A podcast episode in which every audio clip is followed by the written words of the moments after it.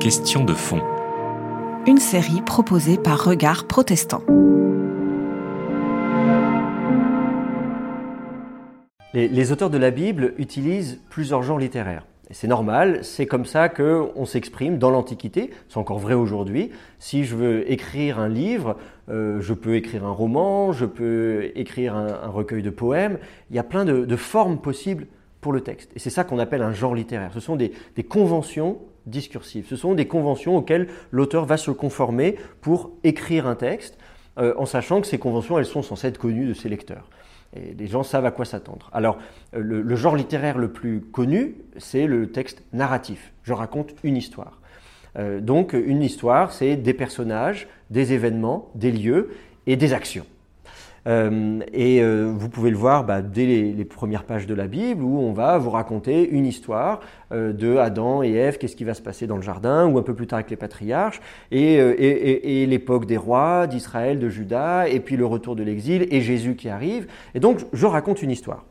dans ce genre narratif, on peut distinguer plusieurs sous-genres. C'est-à-dire, par exemple, cette histoire, je peux raconter une histoire authentique, historique, euh, on, appelle ça de l'historiographie, surtout si je cherche à couvrir euh, de façon euh, systématique une période de temps, et ça on le voit parmi les plus anciens écrits de, l'humanité, et là je parle bien avant la Bible, on a des récits narratifs, on raconte la vie d'un roi ou une épopée, d'une bataille, d'une conquête militaire, et on donne des dates, il s'est passé ceci, il s'est passé cela, et on raconte l'histoire.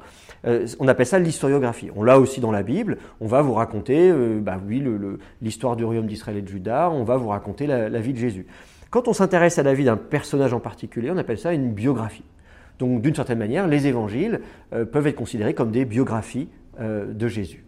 Et puis, toujours dans cette narration, dans ce genre narratif, on a également un genre qu'on appelle la mythologie, c'est-à-dire je raconte un récit de, qui explique un phénomène ou une situation dans le monde. Euh, il répond à une question fondamentale de la situation actuelle. Par exemple, comment se fait-il qu'il y a des arcs-en-ciel? D'où vient, euh, il y a un arc-en-ciel, quelle est l'origine de ça? Eh bien, la mythologie, elle est là pour raconter les origines que l'on ne peut pas savoir d'un point de vue scientifique, cela s'entend. Aujourd'hui, évidemment, si vous demandez l'origine d'un arc-en-ciel, on va vous expliquer la diffraction de la lumière, tout ça. On a une réponse scientifique. Mais mettez-vous à la place des auteurs il y a 2000, 3000 ans. On va chercher des origines euh, qu'on ne peut pas vérifier. Ou la création du monde, par exemple. Qui était là à la création du monde? On ne sait pas. Donc, on va spéculer sur ce qui a pu se passer et comment le monde a été créé. Euh, donc, c'est à ça que servent les récits mythologiques. Alors, les récits mythologiques peuvent se baser sur des faits réels, pour tout ou pour partie des, faits réels, mais c'est finalement pas ça l'important. L'important, c'est d'expliquer euh, la situation actuelle, comment on en est arrivé là.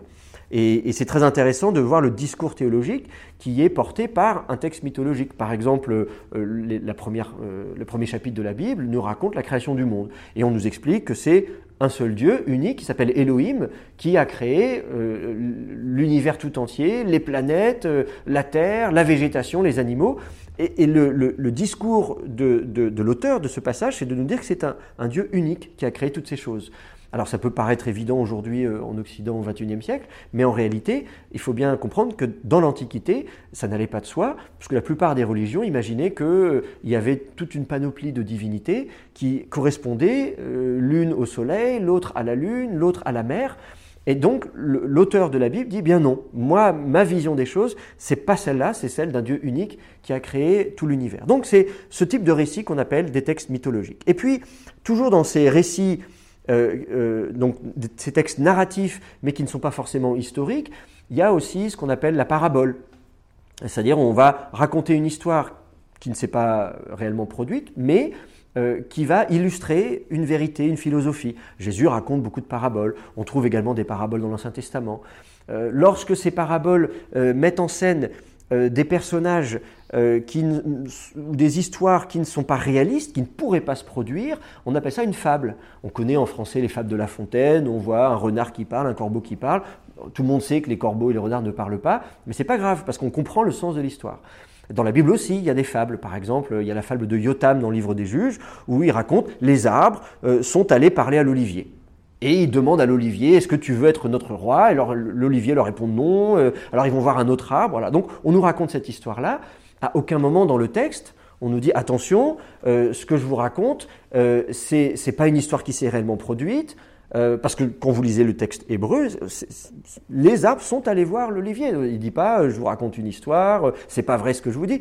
Mais nous, en tant que lecteurs, on se dit non, en fait, il raconte pas une histoire vraie, c'est une fable qu'il raconte. Donc c'est très important quand on lit la Bible d'être sensible à tous ces genres littéraires, parce que si si on ne fait pas attention à cette forme du texte, on peut faire un contresens. C'est-à-dire qu'on peut en déduire, regardez, Bible en main, les arbres marchent un peu comme dans le Seigneur des Anneaux, euh, voilà, ils sont capables de marcher, les arbres parlent, et donc on, va en déduire tout un tas de choses qui, n'ont rien à voir avec ce que l'auteur, en fait, voulait nous dire. Et c'est très important d'être sensible donc à ces genres littéraires pour ne pas faire de contresens, et c'est très important d'être conscient que l'auteur du texte ne précise pas nécessairement le genre littéraire, c'est-à-dire qu'il va employer un genre littéraire sans nous prévenir, et parfois dans un même livre, il va basculer d'un genre littéraire un autre genre littéraire. Si je reprends l'exemple de la, fable de Yotam dans le livre des juges, le livre des juges dans son ensemble s'inscrit dans le genre historiographique, on raconte une grande histoire, une grande épopée, et, à l'intérieur de cette grande euh, épopée, de cette grande fresque historique, on vient glisser un autre euh, genre littéraire qui est le, le genre de la fable. Et ces deux genres, l'historiographie et la fable, sont tous les deux deux sous-genres littéraires de la narration. Donc on reste dans un cadre de narration, mais à l'intérieur, il y a différents genres. Et donc c'est très important pour nous, lecteurs de la Bible aujourd'hui, d'être sensibles à ces genres littéraires. Du coup, comme, euh, on a vu qu'il y a euh, un sous-genre qui s'appelle la mythologie, on peut se poser la question quand on lit telle ou telle histoire de la Bible en disant mais est-ce que cette histoire, est-ce qu'elle euh, appartient au genre mythologique ou bien est-ce qu'on est dans l'historiographie? C'est pas toujours évident à savoir. Comme je disais, l'auteur ne prévient pas. Il dit pas toujours attention, ce que je vais vous raconter c'est de la mythologie, ce que je vais vous raconter c'est un roman, ce que je vais vous raconter c'est une fable, ce que je vous ai raconté, ce que je vais vous raconter ça s'est vraiment produit. Alors comment on fait? Bah, En fait, on, cherche des indices dans le texte. Dans le texte lui-même, on va chercher des indices. Pour la fable de Yotam, on se dit euh, oui, mais bon, voilà, les arbres ne parlent pas, ils ne marchent pas, donc on, comprend très vite que c'est une fable. Pour d'autres textes, euh, les indices euh, sont souvent des références historiques si on est dans l'historiographie, par exemple, quand vous, racontez, vous lisez des récits de bataille, on va vous dire ça s'est passé la énième année du règne de tel roi à tel endroit précis. Donc il y a un ancrage historique très clair. L'auteur vous dit oui, cette histoire, elle s'est déroulée à un moment précis de l'histoire et je vous dis quand ça s'est déroulé. Et puis d'autres passages, on ne nous dit pas. On ne nous donne pas tous ces détails. Vous voyez, les récits de bataille, ça s'est passé dans telle année, contre tel roi, c'était le pharaon d'Égypte. D'ailleurs, voilà comment s'appelle le pharaon d'Égypte. Et puis d'autres histoires, on n'a pas tous ces détails. Prenez l'Exode par exemple, on vous dit le pharaon. Bah oui, mais lequel? Si c'est un récit historique, bah, dites-nous de quel pharaon il s'agit. Pourquoi on ne nous dit pas Et ça s'est passé en quelle année exactement? Parce qu'on euh, voit bien ailleurs dans la Bible que les auteurs sont parfaitement capables de nous dire en quelle année les événements se situent. Dans le Nouveau Testament, pareil, quand vous lisez euh, certains épisodes dans, les Évangiles ou dans les Actes, on vous dit c'était la énième année du règne de soit de tel empereur euh, romain, soit c'était un tel qui était gouverneur en Judée à l'époque. Donc on a des ancrages, on a des points de repère historiques. Dans certains textes, on n'a pas du tout d'ancrage historique. Alors, ça ne veut pas dire qu'il n'y a aucune base historique à ces histoires, mais ça veut dire que l'auteur lui-même nous dit, d'une certaine manière, on s'en fiche. Donc, si vous lisez l'histoire des patriarches, je veux dire, finalement, est-ce que ça s'est produit Le déluge, est-ce qu'il a vraiment eu lieu le déluge Mais, mais à, quelle, à, quelle, époque En quelle année euh, Et, c'était où exactement Est-ce que c'était vraiment un déluge planétaire ou, régional? Finalement, l'auteur euh, n'a pas l'air de s'intéresser à ces questions-là. Et, puis, encore d'autres histoires. Euh, si vous prenez les toutes premières pages de la Bible, Adam, euh, on dit est-ce qu'Adam a existé? Mais Adam, le mot Adam veut dire être humain. Donc si je vous raconte une histoire, je vous donne les noms des protagonistes, les noms des personnages. Dans un certain nombre d'histoires, on voit ce sont des personnages historiques, ils ont existé, ils sont attestés d'ailleurs en dehors de la Bible. Euh, on voit, on a affaire à des vrais prénoms entre guillemets. Et là, vous avez un personnage qui s'appelle être humain. Et bien, d'une certaine manière, en utilisant ce nom Adam, Adam pour désigner ce personnage, l'auteur lui-même nous fait un clin d'œil en disant mais écoutez, quand je vous raconte l'histoire d'Adam, c'est l'histoire de l'humanité que je vous raconte, c'est la vôtre, c'est la mienne. On peut tous se reconnaître dans cette histoire. Et, donc, il y a tous ces petits indices qui nous permettent de dire cette histoire n'est probablement pas historique, cette histoire est probablement historique, et parfois d'avoir des éléments plus nuancés. Je vous disais tout à l'heure, euh, on peut mélanger plusieurs genres littéraires dans la Bible, surtout quand on est dans la narration, avec des éléments plus historiques et des éléments moins historiques. Et donc, euh, parfois, on va chercher des indices dans le texte en disant il y a une trame qui euh, historiquement est assez crédible, assez fiable, et à l'intérieur de cette trame historique, il peut y avoir certains éléments du texte qui, se sont greffés dessus parce que le, but du rédacteur, c'est euh, d'apporter un message théologique et pas forcément de raconter euh, précisément dans le détail euh, un, récit historique. Alors, outre les textes narratifs qui occupent une bonne place dans la Bible, il y a d'autres genres littéraires. Par exemple, on a des textes poétiques. On peut regrouper sous le terme poésie tout un tas de textes où l'auteur a répondu à des contraintes sur la forme et la syntaxe et le choix des mots pour que le texte puisse avoir une forme de musicalité. Ça veut dire que ça va le, contraindre dans sa façon de s'exprimer, dans le choix des conjugaisons, dans l'ordre des mots, dans la phrase. Euh, donc, on, va, avoir tout un tas de textes qui vont euh, recourir à des formes poétiques. Par exemple, bah, les psaumes, même certains proverbes, certains, textes poétiques, euh, certains prophètes, par exemple. et là, on, voit très, clairement comment l'auteur a répondu à ces contraintes. Euh, dans les psaumes, on va avoir un, phénomène d'allitération ou d'assonance, c'est-à-dire qu'on va essayer de répéter la même consonne ou la même voyelle, parce que ça sonne bien. On va essayer d'avoir des mots qui se terminent de la même manière, ça va rimer, on va avoir des rimes. Euh, ou alors au contraire, on a certains psaumes qui vont commencer par la même lettre ou par une lettre successive de l'alphabet. Euh, alors ça, on s'en rend pas compte en français, évidemment, il faut regarder le texte hébreu pour ça, mais croyez-moi, c'est pas évident à la fois d'écrire un texte qui va avoir un sens sur le fond, c'est-à-dire on a quelque chose à dire, et en même temps, je vais euh, me contraindre à commencer chaque phrase ou chaque verset par une lettre de l'alphabet euh, en Aleph, Bet, Gimel, Dalet. Alors dans, certaines éditions françaises de la Bible, c'est précisé dans la marge. Donc même si vous ne connaissez pas l'hébreu, vous pouvez quand même savoir que ça existe. Mais quand je parlais tout à l'heure des allitérations ou des assonances, s'il y a un, même son qui se répète dans le texte hébreu, araméen ou grec, en français, on ne peut pas restituer ce genre de choses. Donc c'est une raison de plus, quand on, lit la Bible, quand on l'étudie, euh, d'abord d'avoir du, respect et de l'admiration pour les auteurs de la Bible, de voir tout le travail qu'ils ont fourni pour, euh, rédiger tous ces textes, et, puis euh, s'efforcer de ne pas avoir une lecture superficielle du texte, mais vraiment essayer d'approfondir, d'étudier le texte dans le détail. C'est quand même la meilleure façon d'honorer le travail qui a été fait et, de ne pas mépriser en disant oui, bon, peu importe, il s'est amusé à commencer chaque verset par une lettre, mais je m'en fiche. y a vraiment on, va découvrir en fait plein de subtilités dans le texte. Et parfois aussi, ça va éclairer le sens de certains versets euh, qui sont sinon un peu abscons, euh, un peu complexes, un peu obscurs, parce que on se dit mais finalement pourquoi il utilise tel mot, pourquoi il utilise tel, tel, verbe ou telle conjugaison? Si on a une approche purement euh, grammaticale ou linguistique, on, va, on va avoir des choses qui paraissent un peu aberrantes. Et puis si on se dit attention, euh, il doit aussi compter le nombre de syllabes, il doit aussi voir ce qu'il a dit avant-après pour que ça sonne bien. Voilà qui peut expliquer le fait qu'il a utilisé tel mot et tel mot. Ou alors qu'il y a une répétition avec un parallélisme où il va dire deux fois la même chose. Euh, tout ça, c'est pas du tout redondant. En fait, c'est fait pour. Ça fait partie euh, du genre littéraire. Parmi les textes poétiques, il y a également ce qu'on appelle les textes prophétiques. Il y a des prophètes, il y a des grands prophètes, Isaïe, Jérémie, Ézéchiel, il y a douze petits prophètes, il y a, voilà, il y a, des prophètes un peu plus tard, Daniel par exemple, il y a aussi des textes prophétiques. En général, la plupart de ces livres correspondent à un genre poétique. On peut avoir quelques sections narratives dans, chez le prophète Ésaïe, par exemple, chez Jérémie aussi, il y a quelques chapitres narratifs, dans le livre de Daniel aussi, vous voyez. Donc, il y a quelques textes narratif chez les prophètes, mais globalement, on a plutôt à faire ce qu'on appelle des oracles, c'est-à-dire le prophète annonce une parole, il, parle au peuple pour lui transmettre une parole divine. Alors c'est vrai que souvent, nous, quand on pense à une prophétie, on, dit un prophète, c'est quelqu'un qui va euh, annoncer l'avenir, et c'est vrai, les, prophètes euh, peuvent annoncer l'avenir, mais pas que. Et puis surtout, quand ils annoncent l'avenir, c'est pas forcément prédire l'avenir, c'est-à-dire dire ce qui va arriver nécessairement, c'est surtout un avertissement. Et en fait, quand vous lisez les prophètes dans la Bible, il y a généralement deux thématiques majeures, et ça vous la retrouverez chez tous les prophètes, à commencer par Isaïe, mais tous les autres.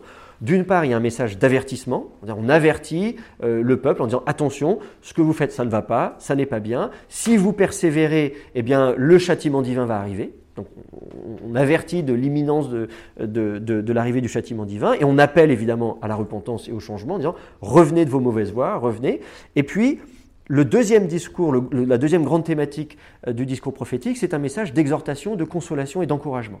Et ça, on le voit très bien dans la deuxième partie du livre d'Ésaïe, mais vous la retrouverez chez tous les autres prophètes. C'est-à-dire, on, s'adresse à ceux qui sont passés par le châtiment divin et qui ne comprennent pas forcément ce qui leur est arrivé, qui qui peuvent douter éventuellement de l'amour de Dieu, en disant mais quand même, Dieu a permis qu'il arrive telle et telle catastrophe, euh, on nous dit même que c'est le châtiment divin, mais, mais alors ça veut dire que c'en est fini, à ce moment-là il n'y a plus d'espoir, euh, donc ça y est, Dieu nous a abandonnés définitivement à tout jamais, et les prophètes disent toujours non, non, pas du tout, Ça n'est pas la visée ultime de Dieu, il ne prend pas plaisir à la souffrance. Vous avez dû passer par là, malheureusement, mais rassurez-vous, Dieu veut vous restaurer, vous ramener, vous reconstruire et vous permettre d'envisager l'avenir avec espérance. Et donc, il y a toujours ces deux thématiques dans le discours prophétique. Ce qui fait qu'au final, ces, prédictions de l'avenir occupent une place tout à fait mineure dans, les livres prophétiques de la Bible. Parmi les, textes prophétiques, on voit se, dessiner encore un sous-genre qu'on appelle l'Apocalypse. Euh, L'Apocalypse, littéralement, c'est un mot qui veut dire révélation. Et l'idée, c'est que le prophète va bien sûr apporter là encore un message à ses contemporains, c'est le principe même du, prophète et du message prophétique, mais là, en particulier, ce message qu'il va, qu'il va communiquer, c'est un message qu'il a reçu par vision, en songe, par une visite de Dieu ou d'un ange. Et, ça, on le voit euh, déjà euh, bah, chez Ézéchiel, par exemple, qui tombe en extase, qui voit un certain nombre de choses, qui est transporté en esprit dans un autre lieu. On le voit également chez Daniel, euh, qui au début se contente d'interpréter des rêves, mais finalement très vite reçoit lui-même des rêves, a une vision, la visite d'un ange. C'est d'ailleurs pour la, c'est la première fois où des anges sont mentionnés nommément, l'ange Gabriel, l'ange Michael. Et puis, dans le Nouveau Testament, de la même manière, on va voir aussi une apocalypse, celle de Jean. Il y en avait d'autres hein, à l'époque d'ailleurs qui euh, n'ont pas forcément été retenues dans les Bibles, mais euh, celle que nous avons nous dans nos Bibles en Occident aujourd'hui, c'est l'apocalypse de Jean, et fonctionne sur le même principe. C'est-à-dire qu'il euh, il a cette révélation, c'est le mot apocalypse en grec, cette, cette vision, il voit des choses et il vient euh, euh, dévoiler, expliquer, euh, partager ces choses. Alors évidemment, ce sont des textes qui sont souvent difficiles à lire parce que il, voit des choses qui ne peuvent pas être décrites vraiment avec nos propres mots, donc il va essayer de mettre des mots sur des réalités très complexes, des, choses qui échappent totalement au monde réel. Donc Ézéchiel va parler de grandes roues avec des yeux partout, des, personnages qui ont quatre visages. Évidemment, tout ça c'est chargé de symbolisme. Alors quand on connaît cette littérature, a, euh, si vous voulez, une sorte de petit glossaire, on finit par être habitué à ces codes. Donc euh, quand vous connaissez bien Ézéchiel, Daniel, Enoch, par exemple, est aussi une apocalypse très connue dans, le judaïsme à l'époque de Jésus, ou l'apocalypse de Jean, l'apocalypse de Pierre, on finit par comprendre les cornes. Quand on dit il avait beaucoup de cornes, on se dit par exemple, la corne, c'est le symbole du pouvoir. Les rois étaient représentés par euh, des cornes, les dieux, les êtres divins étaient représentés par des cornes, un peu comme... et plus ils en avaient, plus ils étaient hauts dans la hiérarchie, un peu comme des chevrons, vous voyez, les militaires, plus ils ont de chevrons, plus ils sont hauts dans la hiérarchie, eh bien c'est pareil. Donc en fait, ce sont des textes qui sont vraiment compliqués euh, à, comprendre, et c'est pour ça que certains commentateurs célèbres comme Luther avaient renoncé à, commenter l'Apocalypse de Jean, parce qu'on disait c'est vraiment un genre très très particulier. Aujourd'hui, on le comprend mieux grâce à des découvertes de textes apocalyptiques parmi les manuscrits de la mer morte, qui montrent que c'était un genre qui s'était beaucoup développé euh, à l'époque de Jésus, et que donc, ce qui nous permet de mieux comprendre un certain nombre de codes, et on peut comme ça euh, décoder d'une certaine manière l'Apocalypse. Mais ça, c'est pour notre fois. Un autre genre littéraire qu'on trouve dans la Bible, c'est le genre épistolaire. C'est-à-dire on écrit des lettres, concrètement. Alors, les lettres, dans l'Antiquité, on en écrit depuis euh, l'invention de l'écriture, pratiquement. On a des lettres euh, qui ont été écrites il y a 4000 ans déjà, qu'on a retrouvées, qu'on peut... Donc, c'est quelque chose d'assez classique. Souvent, les lettres, c'est une personne qui écrit à une autre personne. Mais, et on en trouve hein, dans la Bible, il y a des lettres, Paul écrit à Timothée, il écrit, bon, voilà.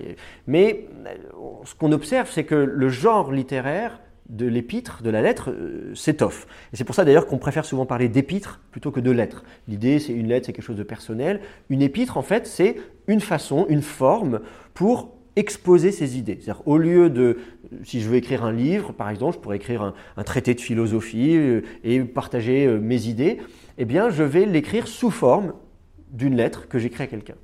Euh, et quand je dis quelqu'un, c'est pas forcément une personne, ça peut être un groupe de personnes, ça peut être un interlocuteur virtuel. J'écris à quelqu'un mais qui n'existe pas vraiment, mais c'est simplement pour avoir ce genre, ou bien j'écris à un groupe bien réel. Et on trouve dans la Bible euh, un certain nombre de textes, de, de livres qui correspondent à ce genre littéraire. Euh, des lettres qui sont d'ailleurs très très longues, euh, même euh, si on regarde les autres épîtres en dehors de la Bible, qui sont écrites à l'époque de la Bible, en général, ces lettres ne sont pas aussi longues. Donc on voit la façon dont les auteurs de la Bible sont capables de manier cette forme littéraire et même de, la pousser à, sa plus belle, sa plus belle forme. On a, oui, parmi les plus belles épîtres de l'Antiquité sont celles du Nouveau Testament notamment. Alors il ne faudrait pas se leurrer en disant bon bah finalement ça ne me concerne pas, euh, tel auteur écrit à euh, des chrétiens de telle ville, donc je ne me sens pas concerné par la chose. Il faut bien se rendre compte que bien souvent, si vous prenez l'exemple de l'épître aux Romains, en fait c'est l'occasion pour l'apôtre Paul de faire un exposé complet de sa, doctrine chrétienne, qui est le Christ, le plan de salut de Dieu. Euh, donc il y a toute une sorte de condensé de théologie, c'est presque un manuel de théologie, mais qui est écrit sous la forme d'une lettre. Et, en même temps, cette, forme, eh bien, elle, de par le fait qu'elle est censée être en dialogue d'une certaine manière avec un interlocuteur, ça veut dire que derrière, on n'aura pas la réponse.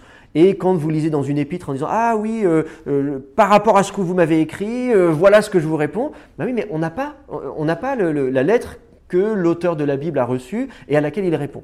Donc c'est aussi là le, petit jeu d'enquête, le petit jeu de piste que doit faire le lecteur de la Bible, l'interprète de la Bible, c'est de se dire qu'est-ce qui a bien pu se passer, euh, qu'est-ce qu'il a bien pu recevoir comme lettre, qu'est-ce qu'on a bien pu lui dire qui l'amène à répondre de la sorte. Donc ça, ça fait partie du travail qu'il faut faire quand on est en train de lire euh, une lettre. Et c'est pour ça que euh, même le genre épistolaire a, des spécificités et, et, la lecture que l'on fait de la Bible doit à nouveau s'adapter, tenir compte du genre littéraire, en l'occurrence ici le genre épistolaire. Un autre genre littéraire qui est bien attesté dans la Bible, c'est le texte, le genre qu'on pourrait dire administratif. Alors ça peut être surprenant dans un texte religieux comme la Bible de dire mais pourquoi avoir des textes administratifs alors que c'est pourtant un genre littéraire très bien attesté en dehors de la Bible. Si on regarde sur les sites archéologiques, on a des tas et des tas de textes, des documents comptables, des, documents qui font des, inventaires, des, listes de personnel, des noms, des noms qui défilent comme ça, des grandes listes de noms. Et en fait, euh, on se dit est-ce que ça a sa place dans la Bible? Eh bien oui, vous allez trouver bah, des listes de noms dans la Bible. Prenez le livre des, euh, livre des nombres par exemple, vous allez avoir un inventaire euh, de, de nombre de personnes par tribu. On va, euh, vous allez avoir parfois des listes de villes, euh, des denrées, des quantités, des taxes, plein de données comme ça. Elles sont là pour nous parler de la vie de tous les jours. Elles sont là pour nous dire, voilà, ancrer la société dans laquelle on est, on vit, il y a des transactions, il y a, il y a du commerce, il y a de l'économie, il y a des finances, on, on, vit ensemble et il faut structurer cette vie ensemble. Et donc dans ces textes administratifs, on va aussi trouver des textes législatifs. Puisqu'on vit ensemble, quelles sont les règles qui vont régir le, vivre ensemble? Alors, dans la Bible, on parle souvent de la loi de Moïse, c'est la traduction française du mot Torah, qui n'est pas une excellente traduction d'ailleurs, puisque le mot Torah, c'est l'instruction, littéralement l'enseignement, donc c'est beaucoup plus vaste que simplement euh, les textes législatifs, mais c'est vrai que si vous regardez le livre de l'Exode, vous avez des textes législatifs. Alors, il y a deux grands types de textes législatifs. Il y a des textes qu'on va dire des lois apodictiques, on va énoncer des grands principes, les dix commandements par exemple. Voilà. on pose les bases euh, de, la vie ensemble, du rapport à Dieu, aux autres, à soi-même. Euh, il y a des bases éthiques fondamentales. Et puis ensuite, dans la foulée, vous allez, avoir, vous allez trouver tout un tas de petites lois, mais alors vraiment dans le détail. On, parle de casuistique, c'est-à-dire qu'on traite des cas différents, des cas de la vie de tous les jours. On dit, ah, bah, imaginez euh, un bœuf qui euh, donne de la corne, il a encorné, il a défoncé la clôture, qu'est-ce qu'on fait? Bah, Il faut payer une, pénalité. Voyez Ou alors, mais attention, le bœuf est un bœuf récidiviste, il l'a déjà fait, on a déjà averti le propriétaire, alors là, c'est pas bien. Et donc, c'est plus grave. Donc, il y a des cas et il y a des sous-cas à l'intérieur euh, de, de ces différents cas de figure. Et là, vous avez des pages et des pages entières de textes de loi. On va régir donc la, vie sociale, la vie religieuse également, tous les sacrifices dans le temple, le fonctionnement du culte, le prélèvement des taxes, des impôts, des dîmes, des offrandes, tout ceci va être parfaitement légiféré. Et ça, on va donc trouver des, textes dans la Bible qui correspondent à ce genre qu'on appelle euh, le genre législatif et plus généralement euh, des textes administratifs. Alors après ce tour d'horizon de tous les genres littéraires, des, textes narratifs, des textes poétiques, des textes prophétiques, euh, des, apocalypses, euh, des, épîtres, on, se rend compte de, toute cette pluralité euh, de, formes dans le texte biblique. La Bible elle-même qui est cette grande bibliothèque avec tous ces livres écrits à des périodes différentes. Tout ça nous montre qu'on ne peut pas lire la Bible d'une façon linéaire, d'une façon linéaire euh, en, l'apprenant euh, au pied de la lettre, hein, disons d'une certaine manière. il faut arriver à lui donner du relief en comprenant la façon dont les auteurs ont voulu s'exprimer. Et c'est ça, finalement, le, message qu'il faut retenir, c'est quand je lis un texte de la Bible, je dois me mettre à la place de l'auteur, de dire voilà, cet auteur, il a vécu à une époque, il, a, il, a, il vivait dans un univers, il a utilisé une langue, des mots, des formes, euh, des genres littéraires, des figures de style, tout ça pour être au service du message qu'il veut nous faire passer. Et si je ne tiens pas compte de tout cela, si je passe à côté de tout ce travail qui a été fait par l'auteur, eh bien finalement je vais passer aussi à côté du message qu'il a voulu nous transmettre. Et là, je peux faire dire à la Bible tout et son contraire. C'était Question de fond. Une série de regards protestants.